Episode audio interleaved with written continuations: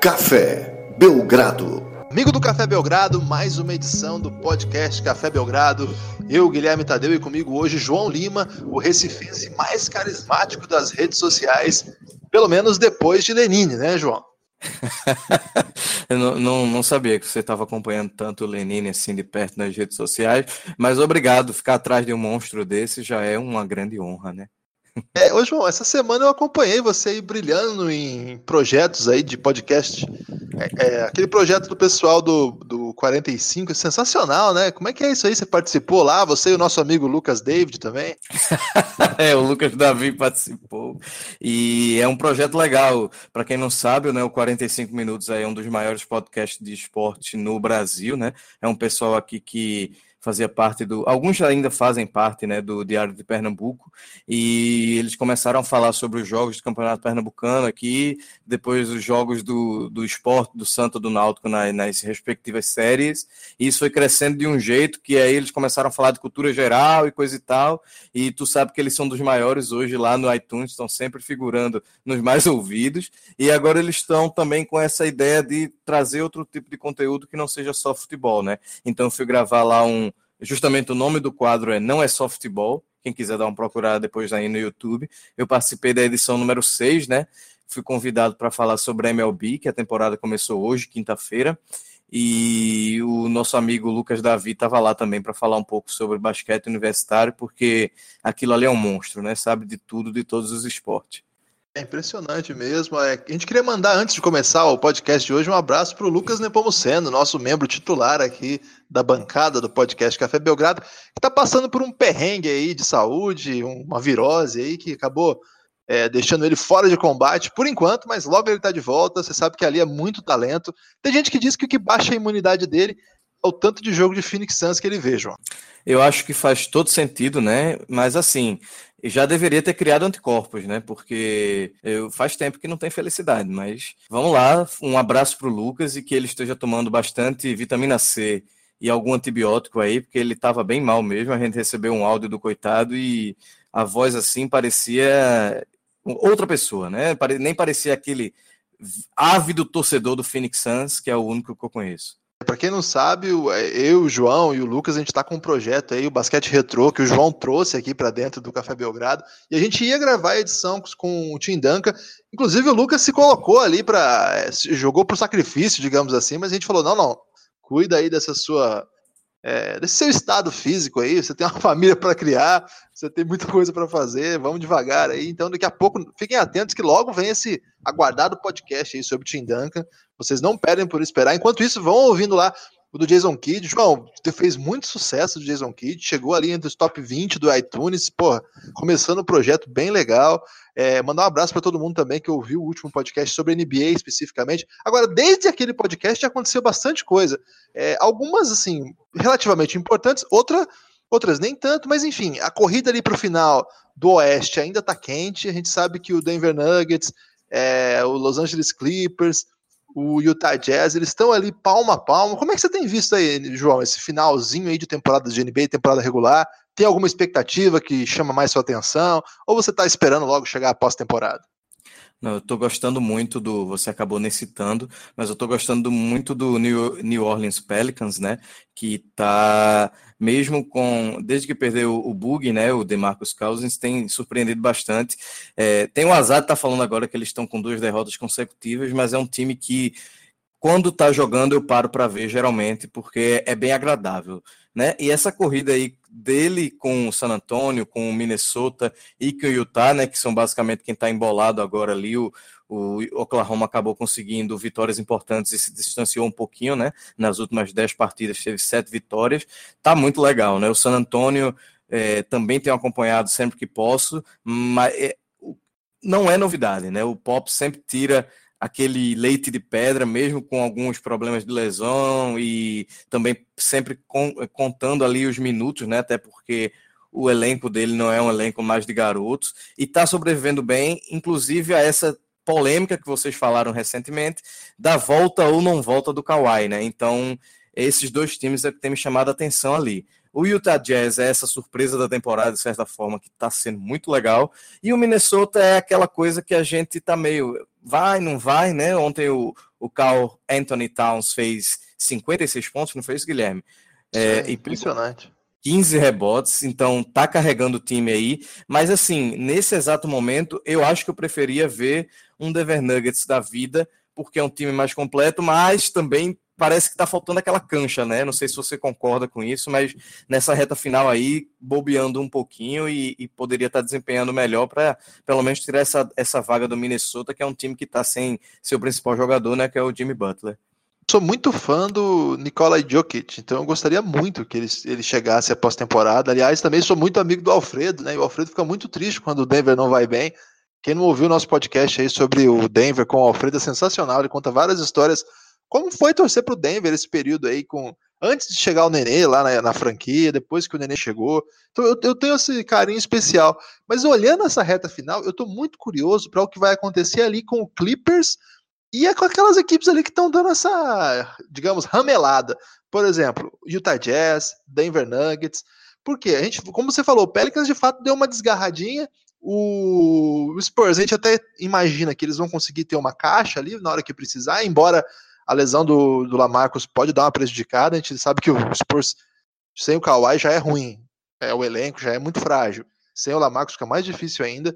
Mas assim, eu peguei a, o calendário final do Los Angeles Clippers e você é um torcedor do Lakers, então você é, tá na primeira fileira ali de, de conhecimento do Clippers, porque é uma longa rivalidade onde só um ganhava e o outro só perdia. E nos últimos anos o Clippers tem sido o time de Los Angeles que chega longe, né? E nessa reta final, os Clippers venceram os últimos três jogos, ganharam dos Raptors, que não é fácil, né? Um grande time, ganharam do Bucks, que é perigoso, dava para perder. Ontem ganharam do Phoenix Suns, aí não dá para nem para celebrar nem nada, né? Porque o Suns está tá comemorando as derrotas, inclusive é de verdade mesmo. Eles postaram ótimo jogo, pessoal. Uma derrota de 111 a 99 ontem pro, pro Clippers. Eles nem disfarçam mais a, o empenho deles na Taça Doncic. A gente vai falar um pouquinho sobre essa Taça Doncic daqui a pouco aí. Agora, olha só o calendário do Clippers para o final dessa temporada, dessa, dessa temporada regular. Eles vão enfrentar o Trail Blazers, o Pacers, e agora, os Spurs, o Jazz, os Nuggets e os Pelicans. Assim, só casca grossa e vários adversários é, imediatamente aí na, na disputa pela, pelas vagas ali. Não digo a última vaga, porque é mais de uma vaga que está ainda em jogo, né? Você acha que o Clippers tem caixa depois de sair Blake Griffin, depois de sair Chris Paul, conseguir voltar aos playoffs, mesmo sem os seus dois principais jogadores dos últimos anos? É, futebolizando, Guilherme, esse é aquele momento que ele depende de si mesmo, né? Tipo, apesar de ele estar tá, fora da, da classificação, se acabasse hoje, né? Mas o cara vai pegar o Utah Jazz. Tem que estar tá motivado para jogar contra o Utah Jazz, porque está a uma vitória ali do time. Vai pegar um San Antonio, que é um time casca grossa de playoffs, que se alguém quer chegar no playoff, é sempre uma prova de fogo. O próprio Indiana, que apesar de estar no leste, tem feito aquela campanha bem legal. O Portland, como você disse, eu acho já um pouco difícil do Clippers conseguir vencer, apesar de ter conseguido uma vitória recente contra o Toronto em, no Canadá, né? Então nada é impossível, mas assim, eu acho que o, o Portland está nessa fase iluminada, né? Não é um Houston Rockets, mas está muito melhor que o Golden State, por exemplo, que vem passando por sérios problemas. Então é, é o momento do, do Clippers dar aquele sprint final, e aí é o que a gente vai ver, né? Essa troca do do Blake Griffin até agora deu ótimos resultados no fim das contas, né? Porque ela foi feita, pelo menos a análise da gente, né, e da, de grande parte da mídia, ela foi feita para se livrar de um cara que tem seus problemas de lesões, que é um cara muito bom, qualquer um gostaria de ter o Blake Griffin no seu time, né? Tem capacidade de pontuar em qualquer lugar da quadra, é um físico impressionante, é, tem uma carreira muito legal já, é um All-Star, né? Mas a gente sabe que o Clippers socou com a finalidade de pensar no futuro, se livrar de um contrato absurdo que deu para ele. Então, não era, eu imagino, que não se trocou pensando, vamos para os playoffs nesta temporada, né? Mas o efeito colateral foi muito melhor do que eles imaginavam. E eu creio que agora é a hora deles pensarem nisso. Eu creio que o, o Rivers está trabalhando isso aí na cabeça dos jogadores, né?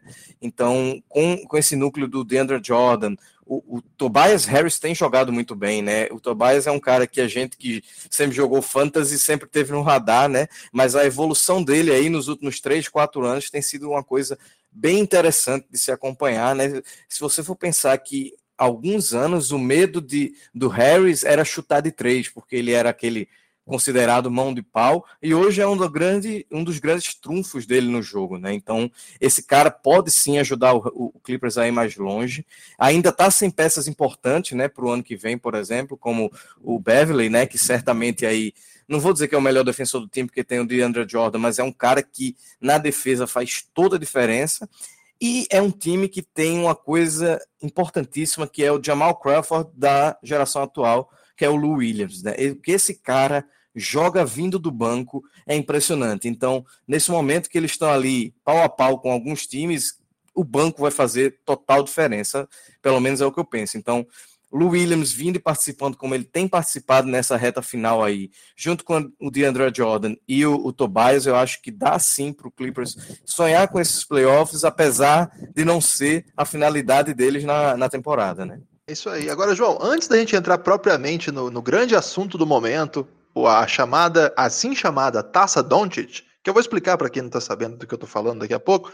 Eu queria que você falasse rapidamente do seu time, não por causa de alguma aspiração nessa temporada, mas por conta de mais uma lesão do Isaiah Thomas, né? não é bem mais uma lesão, né? É um desdobramento ainda de sua recuperação. E esse interesse do Lakers em renovar com ele, que surgiu ontem, eu, pelo que eu senti, você ficou meio preocupado com isso aí. É, eu acho que não faz muito sentido. É óbvio que é meio difícil ler a cabeça do Magic Johnson e do Rob Pelinka agora à distância e depois do que aconteceu na trade deadline, né? É, a gente imaginou que não só é difícil ler, como eles mesmos acabam mudando muito o plano inicial da coisa, né? Aparentemente eles não iam fazer um splash por um free agent nessa temporada e mudaram de ideia, abriram lugar para colocar dois free agents no, no contrato máximo, né? E aí a gente está considerando um time que precisa renovar com o Julius Randle da vida, que é um cara de 23 anos e absurdamente essa temporada tem se mostrado muito forte fisicamente, muito forte no garrafão, um cara que tem sido uma grata evolução, porque eu lembro a gente conversava, eu acho que há uns três ou quatro anos, né, Guilherme, dele na universidade, e eu lembro que ele era um dos teus prospects favoritos, né, e me preocupava um pouco a questão dele finalizar sempre ali com a mão esquerda, de ser limitado nesse sentido, e ele tá simplesmente fazendo bullying, eu acho que eu já falei isso no Twitter, inclusive, com os marcadores. O cara simplesmente empurra e diz sai da frente porque eu sou muito mais forte do que você. Então, ele está se mostrando muito importante. Então, me preocupa o que o Magic e o Pelinka têm pensado, porque a gente precisa renovar muito mais, é muito mais prioridade renovar com um handle da vida do que deixar um Isaiah Thomas no elenco. É óbvio que eu imagino que isso já seja alinhado com o próprio Isaiah, com o próprio agente dele, que ano que vem ele vai ter um valor muito ruim de mercado, né? A gente está falando de um cara que, querendo ou não, tem uma altura muito limitada para jogar basquete, e isso vira muito preocupante, especialmente quando a idade se avança, que já é o caso do Isaac, já está entrando aí nos 30 anos, se não me falha a memória. E aí a gente está falando de um cara que está vindo de uma cirurgia muito relevante que é no quadril, né? Eu acho que em qualquer esporte, quando o cara tem uma lesão no quadril, ele tá muito, muito em perigo. A gente lembra que o Guga, né? Vou fazer um, um um paralelo aqui meio sem noção, mas o Guga ele se aposentou muito cedo porque teve problemas no quadril, né? Então era um cara que tinha um talento absurdo, foi número um do mundo, e é óbvio que é o tênis, precisa muito mais talvez que no basquete. Mas a gente tá falando de um cara ali na NBA, do seu 1,70m, 1,73m, se quiser forçar, né? A gente sabe que a NBA adora dar uma mentidinha na altura. É, que precisa muito da infiltração dele, da velocidade dele, da capacidade de se movimentar, né? Então, é um cara que na temporada que vem, você imagina, eu vou te fazer essa pergunta: tem alguém, algum time que pode dar um contrato de pelo menos 10 milhões por ano para o Isaiah Thomas nesse exato momento? Imagino que não, embora a gente saiba que os caras da NBA eles fazem cada coisa que não faz nenhum sentido pra gente, né? Então, às vezes sempre tem alguém para ser o Kings da parada, né? Mas é, acho que não. Pois é. E isso a gente está falando de um cara que até poucas semanas atrás falava ainda merecer um contrato máximo, né? Pelo tudo que fez, foi duas vezes ao Star, foi pontuou pra caramba recentemente com o Boston. Mas assim, a gente sabe que o basquete, como tudo na vida, é muito dinâmico, né? E o que ele está valendo hoje não chega nada perto do que ele valeria se ele tivesse renovado esse contrato uma temporada e meia atrás, dois anos atrás, né?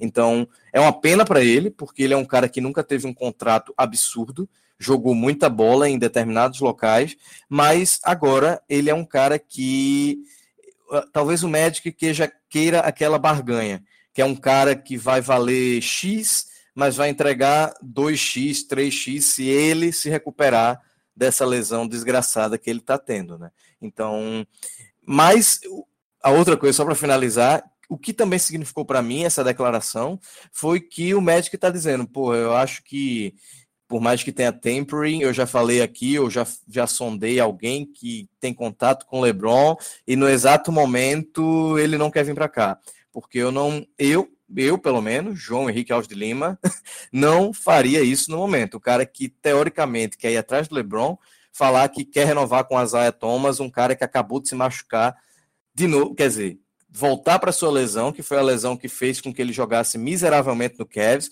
e que tivesse aí pelo menos os, a, notícia que a gente tem é que ele não teve uma relação boa com o LeBron, muito provavelmente por não ter conseguido desenvolver seu jogo também, né? A gente sabe que o LeBron é um líder, é, é um cara vencedor, é o melhor jogador da NBA, e mas a gente sabe que é um cara que quer vencer, né? Então a performance importa muito, não é porque o cara foi um cara, um jogador absurdo no Boston que ele vai ficar com paciência ali enquanto se recupera de uma lesão, né? Então, para mim foi, foi esse ponto. Não entendo porque o Magic fez isso, não só porque a gente tem um time muito jovem, mas porque ele teoricamente iria atrás do LeBron na próxima off-season, né? Então, o Magic às vezes fala demais, né? A gente sabe disso. Talvez o pessoal de hoje é, não, não lembre dele assim, mas ele é um cara que sempre, ou quando ele abria a boca, falava o óbvio, ou ele falava alguma besteira. E aí isso é que me preocupa um pouco. Mas assim, como, como businessman, né, como empresário, ele sempre teve muito sucesso, então vou vou tentar acreditar que ele está tendo a estratégia correta aí. É, olha aí o João analisando sem muitos amores aí pelo Magic Johnson, mas com alguma esperança, que é o que importa na vida. Agora, finalmente, nós vamos falar do assunto mais aguardado desse podcast, a assim chamada Taça Doncic. Aliás, é um assunto que a gente escolheu em homenagem ao Lucas, Lucas Nepomuceno, que não estará aqui para falar do Phoenix, então nós falaremos. Evidentemente que nós não vamos falar naquele tom de, digamos, eu ia dizer amor, eu ia dizer compromisso, mas eu acho que é um pouco de falta de noção do nosso amigo, né? Mas enfim, faz parte também falar do Phoenix no momento que a gente está falando da Taça Doncic. Mas o que é, afinal, a Taça Doncic? A Taça Doncic é o nome que nós, lá no Twitter, do Café Belgrado, demos para o assim chamado tanque. Na verdade, não é uma. Essa meta de perder o tempo todo é para vencer a Taça Doncic, é para vencer a loteria do draft. É, para quem não sabe, na NBA, aquele time que menos tem vitórias tem mais chances de ser o sorteado para escolher primeiro no próximo draft. E nesse momento, João, nesse exato momento, nós gravamos esse podcast no dia 29, é, numa quinta-feira, quase Páscoa, o Phoenix Suns disparou na liderança da Taça Doncic precisamente por conta das péssimas vitórias do Memphis Grizzlies, que foi inventar de ganhar de dois times de playoff, o Timberwolves e o Trail Blazers. É, não tenho ideia porque o Grizzlies cometeu esse devaneio de ganhar do Timberwolves e do Trail Blazers, duas equipes que precisavam dos triunfos, mas eles foram lá, estavam empatados com o Phoenix Suns, com 19 vitórias, e com essas péssimas derrotas, foram para 21 derrotas, se igualaram ao Atlanta e se afastaram da liderança. Agora o Suns, com 19 vitórias e 57 derrotas, numa incrível e maravilhosa série de 13 derrotas consecutivas, vem aí na reta final com muita chance de ser a equipe que dispara aí, que é a equipe que mais vai colocar bolinhas na combuca no momento lá em que vai se sortear a primeira escolha do próximo draft. Como você tem acompanhado aí a Taça Doncic, João? Então, é esse panorama que você falou aí mesmo. Eu realmente queria entender como o Memphis conseguiu ganhar do Minnesota e do Portland, né? Porque o Memphis eu tive o desprazer de assistir algumas vezes essa temporada e parece assim um time que deveria jogar a D League, porque é um time muito ruim, muito ruim mesmo. É assim, você olha e não vê um cara que seja capaz, talvez, de. Tirando o Mark Gasol, obviamente, Conley, esses nomes famosos, você não vê os outros caras capazes de ser um banco relevante numa equipe de playoff, sabe? Então é muito bizarro isso. Então, bom pro, pro, pro Phoenix, né? E eu aproveitei enquanto você falava e fiz uma simulação aqui, só para o pessoal entender. O Phoenix, ele terminando com a pior campanha, ele tem 25% de chance de ser a primeira escolha. Não é garantido, muitas vezes esse cara não é a primeira escolha. Inclusive, acabei de simular a loteria aqui num, num site famoso que é o Tankathon, e o Atlanta Hawks ficaria com essa primeira escolha. Mas. Pô, Aí o Lucas. o Lucas. é, então, inclusive, vamos pensar aí para o pessoal acompanhar o dia do sorteio, porque eu acho que merece muita reação, né? Vai ser uma coisa meio parecida com Joey de Friends, quando ele não é premiado. Então, se o Lucas não for a primeira escolha, eu tenho até medo pela saúde dessa pessoa, porque já não está muito bem, né? A gente sabe que os, os anticorpos baixaram, então vamos ver o que vai acontecer com ele. Mas eu acho que o Phoenix não vence mais esse ano, né, Guilherme? Acho que não tem nem para que vencer esse ano. E vai forte na taça Doncic. Eu queria perguntar para você se você acha que ir forte nessa taça que nós criamos significa que o Suns vai pegar o Doncic mesmo, ou a gente está elaborando demais aí para exigir que um time que precisa tanto de um talento vai escolher um europeu de 16, 17 anos, que tem um é, potencial incrível, obviamente, mas a gente sabe que a NBA gosta daquela pegadinha, às vezes não gosta de ir no europeu assim. Tem um passado recente aí de escolhas que não sei, né? Pode aparecer aquele Darko Milicic em determinado momento na cabeça do GM do Suns. Então, você acha que o Suns iria nele? É, não sei. Na verdade, assim, eu sempre acho que há a possibilidade de que o time da NBA faça a coisa errada. Então eu nunca vou com aquilo que eu tenho mais razão, mais ideia de que é o certo, digamos assim. Posso estar errado, claro, mas Doncic, assim, ele não é mais uma promessa. O Doncic tem 19 anos, né? Não é tão mais novinho assim. E assim, já é titular e melhor jogador do melhor time da Europa hoje. É bem diferente, por exemplo, do que foi é, Darko Milicic, inclusive do que foi Dirk Nowitzki, inclusive do que foi Tony Parker. É, digamos que é, quem é próximo ao que foi o Doncic chegou à NBA muito mais velho do que o Doncic. Por exemplo, Manu Ginobili. Manu Ginobili não é escolhido como o melhor jogador da Europa. Quando o Ginobili é escolhido, aliás, lá na 57, se não me engano, 59, é, pelos Spurs, ele era ainda uma promessa. Mas aí ele se torna o melhor jogador da Europa e, o, e o time do Texas traz ele aí como o melhor jogador da Europa já o Doncic chegaria, embora com 19 anos, é, ou seja, muito jovem, já como o melhor talento da Europa. Não é assim, o melhor talento com projeção. É o melhor jogador em quadra nos jogos que ele tem jogado. Claro que o começo da temporada dele foi um pouco melhor do que ele vem jogando agora, mas ainda assim é um jogador assim com muito mais certeza do que seria eventualmente qualquer um desses caras da NCAA. Isso que é uma coisa que é interessante trabalhar. Por exemplo, o Doncic já enfrentou, por exemplo, os Porzingis de igual para igual. Eu quero dizer de igual para igual, mas na verdade ele dominou o Porzingis e venceu aquele jogo. Vocês podem procurar no YouTube a semifinal da, da Eurobasket. Posso estar me enganando pela chave em que momento foi esse duelo, mas acho que foi semifinal. Mas enfim, ele enfrentou um dos melhores jogadores é, da NBA hoje, que ninguém vai discordar que o Porzingis já é uma realidade, e ele dominou o jogo. Claro que não é dominou assim, o Porzingis não fez nada, não. Eles jogaram de igual para igual e ele foi fundamental para o triunfo.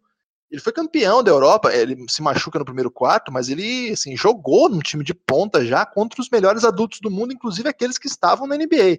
Então, assim, é, eu acho que sempre tem esse, essa, esse certo, não sei se é preconceito, mas essa, essa, esse conceito americano aí de duvidar dos europeus, mas nesse caso especificamente, Doncic é uma escolha muito mais, digamos, segura do que, inclusive, DeAndre Ayton é, que é um típico prospect americano que, se, ao, ao, meu ver, hoje, talvez ao lado do Bagley, depois dessa grande temporada, desse grande March Madness, é o principal concorrente aí do, do Doncic para garantir essa primeira escolha. Mas eu acho que só uma, um erro muito grave. Assim. Acho que, por exemplo, jogadores que foram primeira escolha, como por exemplo, Bargnani, é... O Gasol acho que foi segundo. Eu tava, né? Desculpa te interromper, mas eu tava pensando justamente no Bargnani, né? Que não guardadas as devidas proporções, jogava num time importante, né? se eu não estou enganado, fez boas campanhas. Mas não era assim. mais modesto, é. Bem, sim, não era um Real Madrid, não era um, um talento absurdo, mas foi o suficiente para ele ser escolhido como primeiro, né? Não sei se existe ainda esse trauma da galera sentar e dizer, putz, será que a gente vai pegar esse cara de novo? Será que vale a pena?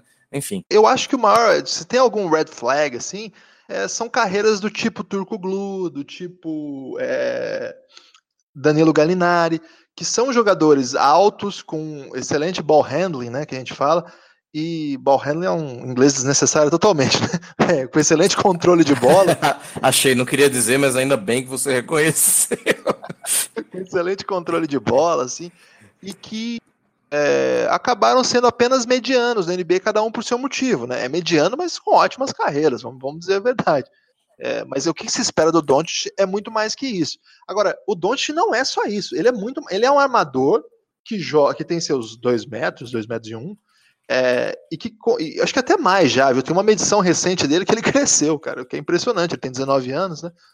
E ele é um cara que pode jogar na posição 1, na posição 2, na posição 3. Em alguns sistemas, por exemplo, no jeito do que joga o Philadelphia 76ers, ele pode jogar inclusive na posição 4. Em várias posições que ele pode jogar nesse novo tipo de NBA, ele é um cara super inteligente, assim, mas assim, é super inteligente mesmo, é, é outro patamar.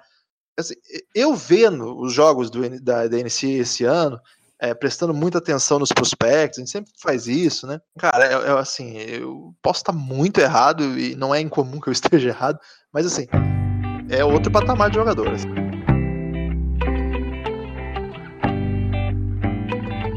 Dando de assunto, João, mas nem tanto. Tem um assunto aí que pipocou na tarde de hoje no Twitter, na, nas redes americanas de TV, nos portais principais que cobrem o basquete nos Estados Unidos, que tem a ver com Darius Basley. À primeira vista, quando eu li esse nome, não fiz, não fiquei, não cheguei a ficar interessado, porque não acompanho o basquete colegial dos Estados Unidos, como faz, por exemplo, o Felipe Souza lá no projeto dele, o High School Basketball, aliás, um projeto bem audacioso de cobrir high school desde o Brasil e tem dado muito certo. Um abraço para o Felipe, sempre ouve a gente, um camarada aí que cobre basquete nacional também. Só que aí eu fui ler que história era essa, e a história é o seguinte: Darius Basley, considerado o nono melhor, considerado pela ESPN, o nono melhor jogador de colégio, digamos assim, o nono, melhor jogador que entraria na NCAA o ano que vem, estava comprometido com Syracuse, avisou que não estava mais comprometido e que encaminharia sua carreira, quem noticiou isso foi, foi o Yahoo Sports, encaminharia sua carreira para jogar na G-League, a G-League, a Gatorade League, a Liga de Desenvolvimento da NBA uma novidade arrebatadora pelo simples motivo do que é um atleta que se afasta da NCAA e se dispõe a jogar na Liga de Desenvolvimento antes de jogar no basquete profissional, a fim de que, enfim, possa receber um salário antes da hora, não precise frequentar a universidade para continuar a sua carreira. Como que você recebeu essa notícia, João? É, eu acho que a gente tem que ter cuidado, né? Eu acho que o cara tem todo o direito para começar, né? Tem todo o direito de escolher ganhar dinheiro o quanto antes ele quiser, né? Então, é, isso é importantíssimo, mas eu acho que a NCAA precisa repensar muito o que ela tem feito com esses jogadores, né?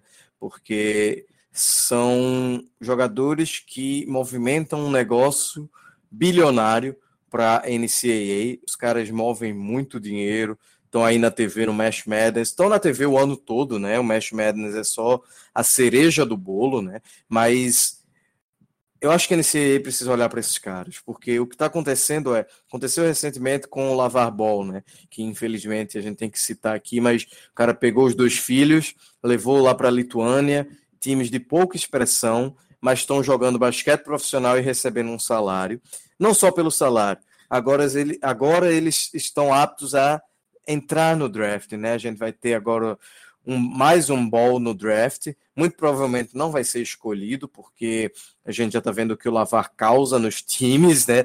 Mas é, eu acho engraçado trazer isso, o debate. Eu acho que essa decisão é, traz o debate de novo à tona. A gente estava debatendo isso no Twitter há duas, três semanas e falando sobre como é o desenvolvimento na MLB, a Liga de Beisebol, né? E ele é feito de uma maneira natural. O cara que é, tem grande talento no high school, ele pode até ser escolhido no time da MLB, mas ele vai jogar com um time de base, ele vai jogar com um time mais novo, ele vai jogar com atletas que não estão no nível da MLB. É, a mesma coisa deveria acontecer na NBA. Eu não posso dizer que um menino que está saindo do colegial, do high school, pode competir com um cara da MLB, da NBA, né?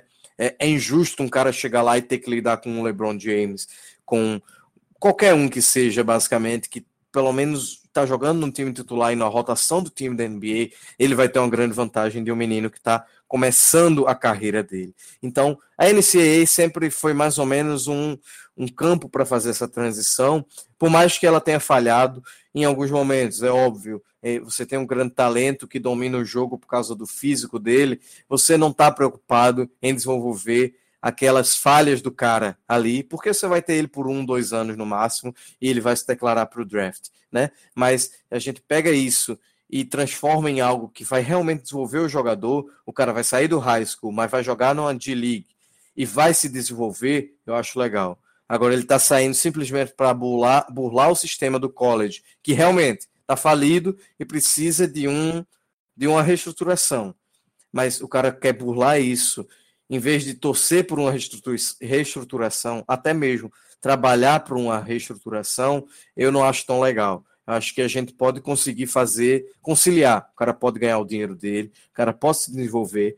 E a liga, a NBA, vai receber um cara mais tarde? Vai. Mas vai receber um cara muito mais completo. Um cara que ele não vai ficar precisando correr atrás de jogar na D-League e torcer para que ele possa desenvolver algum aspecto bom daquele jogo dele para voltar para a NBA. Pelo menos é o que eu penso. Eu acho, assim, João, que é, esse caso assim, é um caso mais parecido com o que já aconteceu, por exemplo, com o Brandon Jennings, com o Moody. É, esses caras do Lavar Ball, eu acho que são um pouquinho fora do tom, no sentido de que não são top prospects, né? Nenhum deles. O, o Lonzo, sim, mas os irmãos deles são bem fraquinhos, assim, pro nível que nós estamos falando.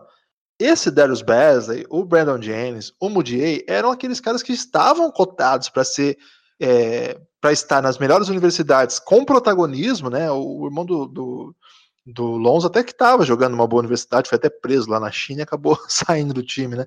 Mas assim, não era um, um cara relevante na equipe, não era um top prospect. O Basley, ou como já foi o Brandon Jennings, como já foi o Moody, já são de outro patamar. E eu acho que esses caras, eu, eu, eu entendo, assim, eu não acho que eles precisam esperar alguma coisa acontecer ou se submeter a um sistema de que, na verdade, eles só estão é, garantindo lucro para as universidades, algumas delas para os sistemas, digamos, esportivos dessas universidades, né? E não ganhando nada com isso, ficando, digamos, mais um ano afastado, sei lá, de pagar uma, uma casa para a mãe, ou enfim, de ter a vida que eles quiseram, né? Agora, uma coisa é assim, é, eu acho que esse ponto que você tocou é fundamental.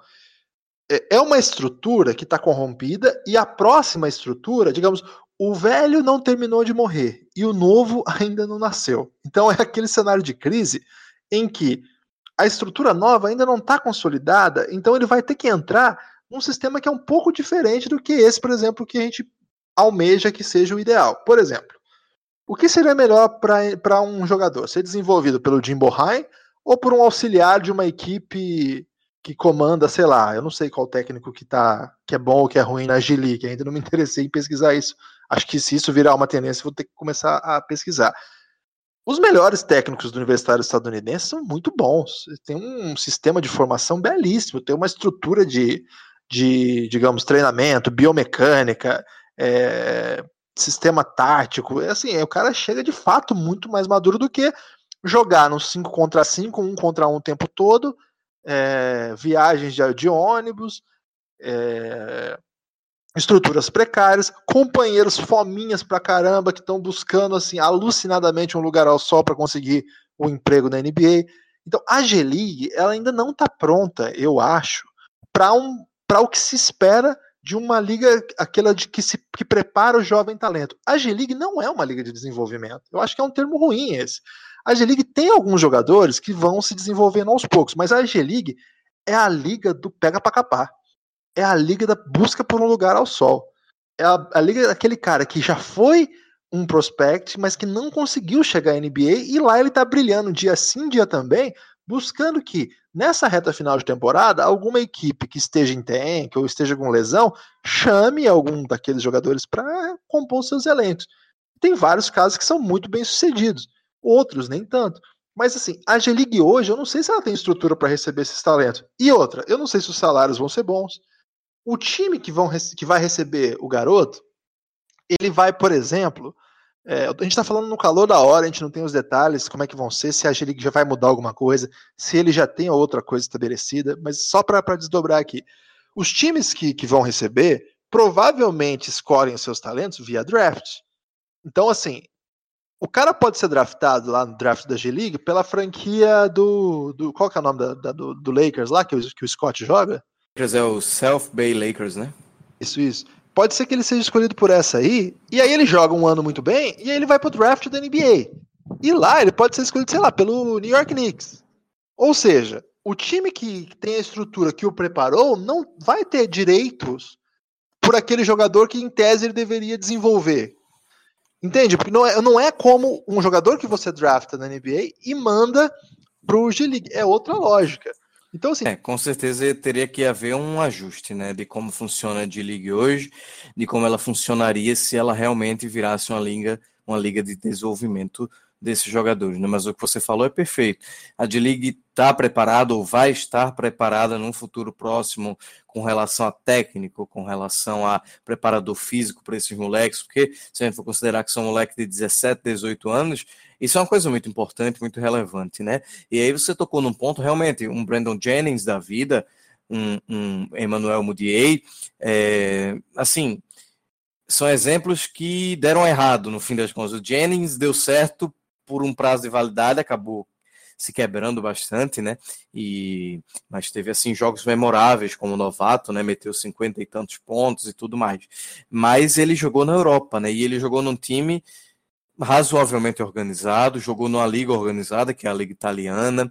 Então, será que toda essa briga da NCAA, não é nem uma briga na verdade, né, mas essa defasagem da NCAA e essa questão dos salários, de irritar um pouco os, os atletas, eles não vão fazer um pulo para a Europa, quem vai se acabar, acabar se beneficiando bastante são times medianos na Europa que precisam de um cara que por mas tem um talento bruto ali. Eles precisam do cara com esse talento que pode ajudar o time numa eventual participação na Euroleague, nas ligas locais, nas copas locais, acima de tudo, né? Então, será que a Europa não está interessada nessa grande mudança também, observando assim de longe quem ela vai conseguir chamar para participar do basquete dela, né? Eu acho difícil, João, porque o nível que se joga na Europa, que, que pode pagar salários minimamente competitivos, eles preferem jogadores que já estão, já terminaram o colegial, já passaram pela NBA. Você pega os principais times da Europa hoje, os que jogam Euroliga, eles têm jogadores que foram os, os, estrangeiros que ocupam essas vagas são caras que jogam na NBA já, que não deram certo e ganham salários muito acima do que paga a G-League, por isso que eles topam jogar na Europa. Então, esse tipo de talento vai conseguir isso aí que o Lavar conseguiu para os filhos dele. Claro que os filhos dele são um pouco abaixo, mas digamos, você consegue uns salários medianos, uns times mais ou menos, de ligas um pouco menores. Definitivamente não é assim, é um caminho novo, a gente vai ter que esperar. Tem uma coisa que aconteceu, por exemplo, com o Terence Ferguson, que, que é mais um desses casos, né? Esse é mais recente, é, que a gente tem que ver que às vezes o salário da G-League não é muito bom, mas de repente o empresário, que geralmente esses caras contratam um empresário para dar esse passo. E os empresários, eles são bem associados com as principais equipes, com as principais companhias dos Estados Unidos. Então, de repente, é por isso que eu falei que eu precisava de um pouco mais de informação, a notícia está muito quente ainda, mas de repente, o que aconteceu foi com o Ferguson foi um pouco isso. É, ele foi para a China, inclusive, então nem foi uma coisa. Mas o que, que ele pode ter é, ok, eu vou ganhar pouco na G-League, mas eu já tenho uma, um contrato garantido com a Nike. E aí o contrato é milionário. E aí eu já garanto, sei lá, uma casa para minha com família. Brandon Jennings, inclusive, né? A Under Armour pagou uma quantidade lá para ele, que inclusive era maior que o salário que ele ganhava no time da Itália, que me falha o nome agora, me falta o nome de quem era lá. Eu acho mas, que é Roma, automática Roma, mas eu posso Isso, isso, perfeito, era isso mesmo. Então, então eu acho que assim, de repente, pô, vale a pena, né? É um salário menor. Eu não sei se eu, se eu quero garantir agora, né? A gente, a gente pensa muito assim, não é? Esse cara pode ser o próximo LeBron, esse cara pode ser, sei lá, nem o próximo LeBron, que ninguém é o próximo LeBron. Mas sei lá, esse cara pode ser o próximo ala titular, pode ser, sei lá, o Wilson Chandler, pode ser o David Lee, que seja. Mas assim, ele, ele, pode ser que esse cara não seja ninguém, pode ser que ele não dê nada, pode ser que ele quebre a perna num jogo de universitário e não garanta nada para sua família. Então, se ele já tem algo agora, a gente não sabe a situação de cada um, né? Então, é um sistema que, que agora. Eu não, eu, eu, é um sistema que não está pronto para o que estava acontecendo. Eu acho que é positivo que isso comece a ser discutido. Eu acho que isso, de fato, tinha que mudar de algum modo, né? É, esse acordo tácito, assim, é, tinha prazo de validade, evidentemente. Foi o FBI mexer nisso aí, degringolou. Então, estou curioso. Eu recebi essa notícia com certa empolgação no sentido de, bom, estou vendo um movimento que eu acho que pode ser novo aqui. Agora, se o Besley vai ser um caso isolado, como é, esses outros casos foram, foram isolados em cada um em seu tempo e não são exatamente uma tendência. Agora, ou se o Besley está iniciando uma tendência de fato, que mais gente vai copiar, eu acho que a gente ainda vai ter que esperar para saber, né? É, eu acho que você falou aí um ponto fundamental, né? Que é, é legal que exista a oportunidade do cara resolver, né? Ele simplesmente não vai naquele padrão de tô no high school, vou pro college, depois chego na NBA, ou nem chego na NBA, né? Aí vai cada um decidir, putz, o cara vai pensar, eu quero me formar, eu não quero me formar, a faculdade é importante para mim. Eu acho que a gente tem muita mentalidade, inclusive enquanto brasileiro, enquanto brasileiro é foda, mas como brasileiro, de pensar, porra, o cara tá dispensando uma faculdade, que é uma coisa que aqui a gente valoriza demais porque é uma coisa difícil e valoriza muito a pessoa. Mas a gente tá pensando lá num cara que quer, basicamente, o, o Besley, ele falou: eu quero jogar basquete profissional, é o sonho da minha vida jogar basquete profissional. Então o cara simplesmente tá dizendo: putz, eu não quero ir para uma faculdade. É enganar a mim mesmo, enganar a minha família, enganar a faculdade, porque eu não tenho interesse nisso, eu só estou fazendo essa etapa porque, entre aspas, eu sou obrigado a fazer isso para conseguir chegar na NBA. Eu acho que tem um pouco disso. E eu acho que essa gama que está abrindo agora, pode ser que nem tenha tanta gente na NBA, pode ser que tenha, mas é, vai ser interessante a gente daqui a alguns anos ver o resultado. Vai pensar, putz, esse cara aqui, ó, se desenvolveu lá na Europa e veio para a NBA depois de dois, três anos, jogando uma bola muito legal. A gente vai pensar, será a gente está falando do Besley, mas pensa agora no Michael Beasley da vida, que é um cara que a gente vê hoje, que está aí com seus quase 30 anos, com um talento legal, mas que nunca foi desenvolvido corretamente, né? O cara era um talento na faculdade, no high school, e acabou virando o que virou, e agora é um jogador de relevância bem contestável. Então, eu acho que é legal a gente ter essas oportunidades e enxergar o que a gente vai enxergar ainda. O cara vai desenvolver, o cara não vai desenvolver, vai fazer diferença, mas não vai fazer diferença. Agora, o que tem que ser contestado, o que tem que ser feito é investigar a, NBA, a NCAA e ver por que isso está acontecendo. E todas essas mutretagens têm que ser resolvidas lá por eles também, né? Em paralelo, independente do que os jogadores vão começar a fazer da carreira então, deles. E tem um ponto que eu acho que quem falou até isso foi o dono do, do, do Denver Nuggets, que ele que está com essa proposta de, de fortalecer a G-League com jogadores que vêm do high school. Ele foi um dos caras que capitanearam esse projeto. Ele falou uma coisa que é interessante mesmo. No, se você olhar como o sistema está hoje, é aquilo que a gente chama de one and done, que é o cara fica um ano na, na universidade e já vai para a NBA porque é o que ele tem que ficar ali. Só que na verdade os caras, para jogar NCAA, eles têm que frequentar um semestre de universidade. Na verdade, para conseguir ficar elegível para o March Madness. A partir do segundo semestre, eles sequer precisam pisar numa sala de aula. Então, assim, quantos de fato estão se importando com. Eu acho que tem muita demagogia também, muita propaganda, né? Ah, educação junto. Cara, sinceramente, educação caramba em vários desses casos. Vários desses casos, o cara tem que ir para NCAA e vai provavelmente conseguiu alguma coisa daquele jeito, que a gente tem, tem tido notícia recentemente, e aí cumpre lá o, o, o tempo necessário e já dá o passo para a NBA. Muito assim, se você pegar dos, os que vão para a NBA depois de um ano e quantos voltam para terminar a sua formação, porque aquilo era importante, tá? É, tem que problematizar isso aí. A gente ouve muito discurso, sabe, João? Então, quanto mais a gente conseguir conversar de modo a, digamos, tirar um pouco do, do que tem de ideologia, ou tirar um pouco que tem de propaganda, né? Os canais brasileiros, eu tenho profunda admiração por vários profissionais que trabalham é, cobrindo os esportes americanos, mas tem um forte componente ideológico aí de supervalorização de tudo que acontece nos Estados Unidos. Embora a gente goste muito desses esportes que são praticados lá, a gente tem que olhar um pouquinho também com, com, com um certo tom crítico, né? Eu sei que você também tem, tem essa perspectiva, por isso que eu levo as coisas mais nesse sentido.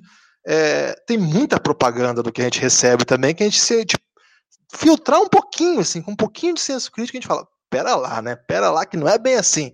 E esse caso eu acho que é um caso que ajuda a gente a pensar. Ajuda a gente a sair um pouco do, do senso comum, assim, consolidado pela, pela grande mídia, divulgado em, em bom tom e con consegue pensar um pouquinho diferente. Por isso que eu gostei, por isso que eu achei que valia a pena tratar desse tema no podcast hoje. Então, eu queria até, inclusive, Guilherme, que o pessoal que está ouvindo a gente aqui agora participasse um pouco desse debate, porque eu acho extremamente interessante, né? A gente está num país que é completamente diferente dos Estados Unidos e que a gente tem uma imagem de tipo, ó, oh, o sistema ideal é que se a gente tivesse um, um sistema aqui de college, né, de universidade, que focasse no cara virar um atleta também, seria maravilhoso. Putz, não sei, né? Não tem nada a ver isso. A gente sabe o que você, mais do que ninguém, mais do que eu, inclusive, o que os caras passam perrengue que é para virar um jogador profissional de basquete aqui, e muito essa parte hipócrita, eles não têm nem a chance de participar. Ele não tem, tipo, ah, eu vou fazer meu curso de graduação, porque se eu não for um, um jogador de basquete, eu não consigo, eu consigo ter uma vaga no mercado sei lá. Eu acho que muitas vezes não tem, existe nem essa possibilidade, pelo menos quando é aqui. Não sei se estou falando besteira, mas eu acho que você concorda com isso. E eu acho que a gente tem que acabar um pouco com essa ideia do tipo, ah, o cara lá tá fazendo esse curso, se ele não virar jogador, ele pelo menos vai trabalhar. Putz, mas o cara tá lá fazendo esse curso, como tu disse, nos primeiros seis meses ele tem que se livrar das matérias. É basicamente isso. E eu tenho certeza que pelo menos metade dos jogadores que vão jogar basquete pelo um college fazem isso para putz, eu quero me livrar disso, não aguento mais essa matéria, não aguento mais esse curso que eu quero fazer é jogar bola e esse vai ser meu sustento de vida. Então, eu acho massa que isso esteja sendo debatido e que a, a consequência disso seja um, uma gama de oportunidades maior para essa galera que quer jogar basquete. Então, o cara vai decidir se vai jogar na D-League, o cara vai decidir se vai jogar na Europa, vai jogar no próprio college, recebendo ou não recebendo uma bolsa, um salário, seja lá qual for o nome. Então, eu acho legal que ele tenha essa noção que ele vai fazer parte de um sistema milionário, talvez um sistema bilionário, e que ele é parte dessa faz parte desse lucro, né? Então é legal que a NCAA esteja sendo questionada por isso e é legal que o cara tenha essa oportunidade de decidir para onde vai. Pelo menos no meu ponto de vista, eu queria muito que as pessoas trouxessem a opinião delas sobre isso. Se acha que acabar com o college ou acabar como sendo a etapa oficial de virar jogador de basquete nos Estados Unidos é ruim ou bom ou pode trazer várias nuances aí. Então, quem quiser, manda mensagem para a gente, o, arroba o Café Belgrado, ou qual que é o seu, João? O meu é João Lima, underline, Underline é meio 2005, né? Mas eu não consigo mudar para João Lima, que é uma pessoa que não usa o Twitter, mas não larga o osso. Você que chama João Lima aí, que tem arroba João Lima no Twitter, puder liberar aí, já que você não está usando, libera aí pra gente, nosso ouvinte João Lima, pro nosso podcaster João Lima. João, obrigado, forte abraço. Valeu, Guilherme, um abraço.